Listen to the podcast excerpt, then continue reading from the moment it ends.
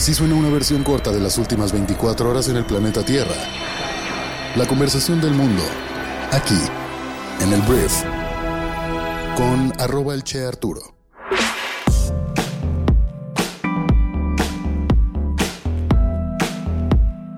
Muy buenos días, bienvenidas, bienvenidos a esto que es el brief para este viernes, viernes 16 de junio. Yo soy Arturo Salazar, soy tu anfitrión y uno de los fundadores de Briefy y en este podcast vas a informarte con esas noticias que debes conocer el día de hoy para ser una persona bien informada. Muchísimas gracias por estar aquí y vamos a comenzar con esto que es el brief. Vamos a hablar del canciller, bueno, ex canciller Marcelo Ebrard, que es una de las corcholatas o precandidato a la presidencia de México por el partido de Morena. Porque mira, Después de que Morena anunció que no le va a dar recursos públicos a las corcholatas en su campaña para buscar la candidatura, Marcelo propuso al partido que abra a cada aspirante una cuenta donde simpatizantes y militantes donen recursos para los recorridos. Y Ebrard explicó el planteamiento que presentará Morena ante la falta de recursos públicos.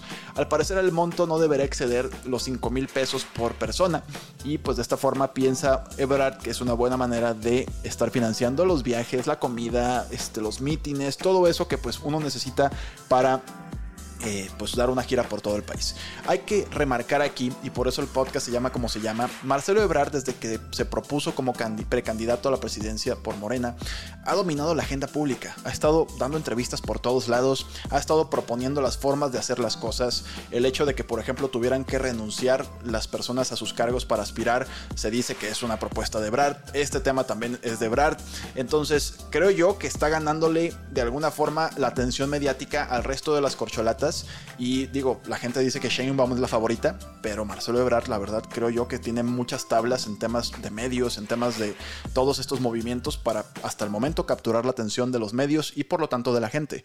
Veremos hasta dónde llega el señor Marcelo Ebrard.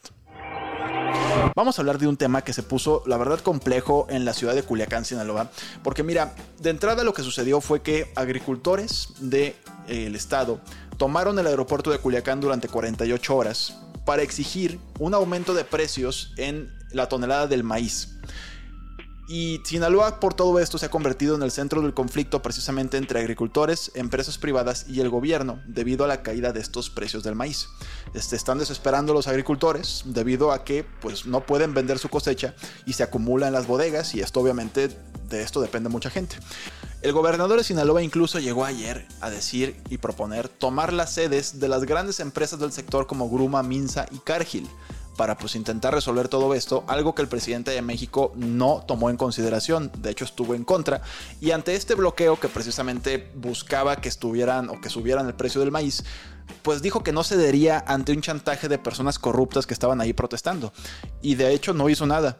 Ignoró por completo la situación, lo que provocó que al final los agricultores desbloquearan el aeropuerto de Culiacán y pues van a tener que intentar otra manera para que esto tenga algún tipo de solución. El presidente afirma que se está cumpliendo con lo que se pactó con los agricultores, es de llamar la atención que el gobernador morenista no esté en la misma línea que el presidente de la República y veremos hasta dónde nos lleva esto, pero Sinaloa es un lugar importante, la agricultura es muy importante en Sinaloa y mucha gente depende de ella, no creo que sea un tema muy conveniente para Morena en general, pues que esto esté sucediendo en los tiempos en los que vivimos tan cercanos a una elección.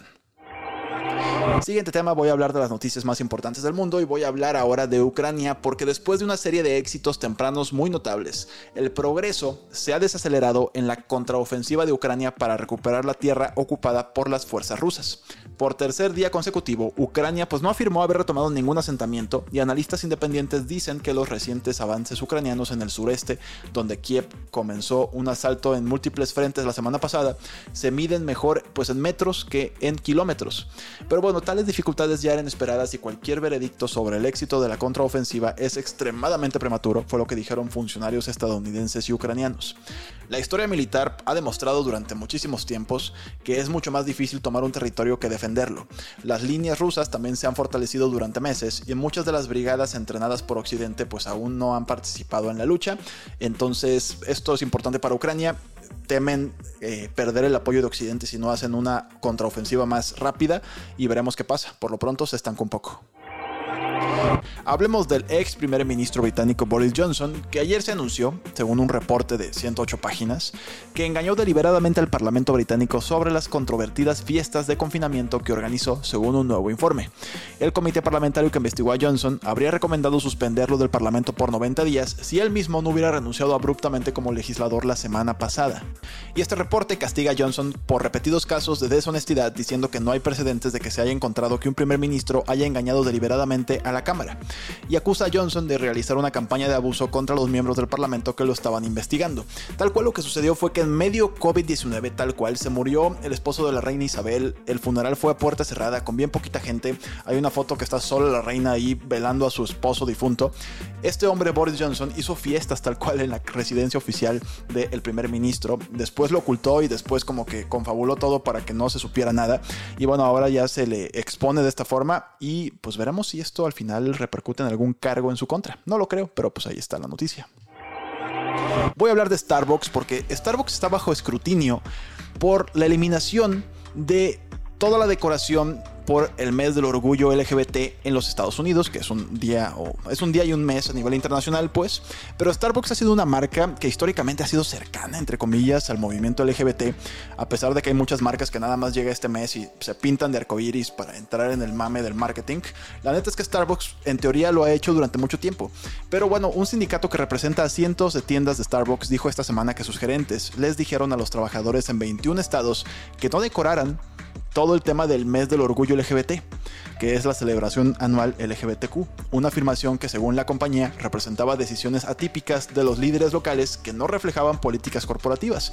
Entonces, vamos a ver en qué termina esto, porque es como una, es un teléfono descompuesto, pero Starbucks podría ser de alguna forma humillado o podría ser cancelado por pues durante tantos años estar en temas de LGBT y, viva el Pride y ponemos arcoiris y de repente decir que pues en 21 estados no puedes poner nada.